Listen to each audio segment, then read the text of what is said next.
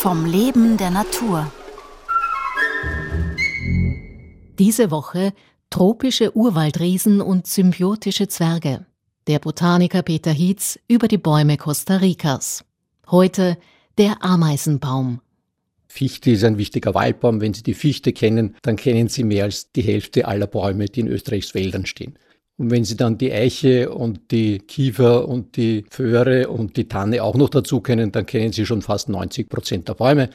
Wenn Sie nach Süden gehen und vor allem in die feuchten Tropen, da findet sich auf einen einzelnen Hektar, das heißt auf einer Fläche von 100 mal 100 Meter, finden sich doppelt so viel Baumarten als in ganz Österreich auf 80.000 Quadratmeter.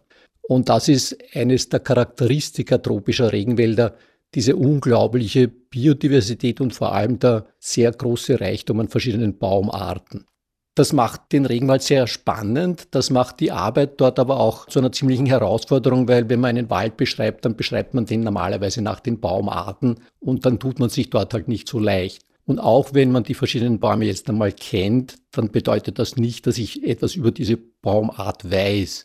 Und eine der Aufgaben, die wir uns da in Costa Rica gestellt haben, ist, viele verschiedene Baumarten anzuschauen, sie zu beobachten, sie zu pflanzen und zu sehen, was sind die Eigenschaften, wie schnell wachsen sie, wie schauen die Blätter von denen aus, wie ist das Holz, welche Eigenschaften haben die, wie kann man die pflegen, wie kann man die potenziell auch nutzen oder selber pflanzen. Auf der Finca Mable wurden mehr als 100 verschiedene Arten gepflanzt und ein Baum, der dort regelmäßig vorkommt, den wir nie gepflanzt haben, ist der Ameisenbaum, heißt auf Deutsch Ameisenbaum. Der lateinische Name ist Cecropia. Der ist recht leicht zu erkennen, hat sehr große, rundliche, lappige Blätter und den werden viele Besucher dann Neotropen immer wieder finden, weil er ein häufiger Regenwaldbaum ist. ist leicht zu erkennen. Erstens an den Blättern, und zweitens an den Ästen, die dick knotig sind. Und am besten erkennt man ihn, wenn man die Äste der Länge nach aufschneidet, denn da findet man viele kleine Kammern drin und in diesen Kammern leben Ameisen einer bestimmten Gattung, der Gattung Azteca. Die kriechen dadurch kleine Löcher hinein und bauen dort ihre Nester. Man erkennt die Ameisen aber meistens schon, wenn man den Baum nur berührt und in dessen Nähe kommt, dann springen die nämlich runter und beißen ziemlich aggressiv. Denn die sind Lebensgefährten des Ameisenbaums, die den unter anderem verteidigen. Und die Ameisen bekommen wiederum von dem Baum erstens die Nistmöglichkeit und zweitens bildet der Baum an der Basis der Blätter, wo die Blätter am Stamm ansitzen, kleine Pölsterchen mit Futterkörpern. So eine Gemeinschaft, wo beide Partner profitieren, nennt man in der Biologie eine Symbiose.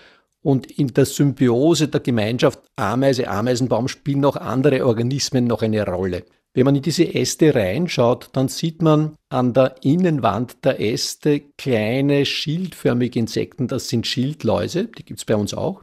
Die pflegen die Ameisen und die Schildläuse saugen den Saft der Ameisenbäume und scheiden einen Teil dieses Saftes als sehr süßes Zuckerwasser wieder aus, das die Ameisen trinken und dafür pflegen sie die Ameisen.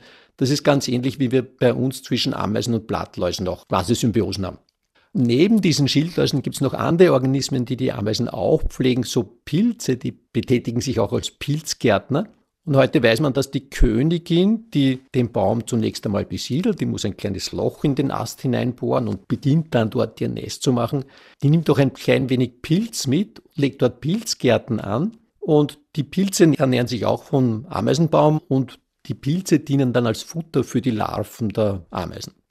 Es ist eine Symbiose mit verschiedenen komplexen Partnern. Allgemein kann ich ein Ökosystem als Wechselwirkung zwischen vielen Partnern darstellen und in dem Fall spielt sich halt ein komplexes Mini-Teilökosystem in einem Baum, in dessen hohlen Ästen ab. Man weiß mittlerweile, dass das noch einiges komplexer ist und es arbeiten immer wieder Wissenschaftler daran, die festgestellt haben, dass neben den Pilzen und Ameisen und Schildläusen auch Bakterien eine Rolle spielen. Das sind spezielle Arten, die im Zusammenhang mit diesen Symbiosen eine spezielle Rolle spielen. Morgen um 5.09 Uhr Balsabaum und Cashewfrüchte.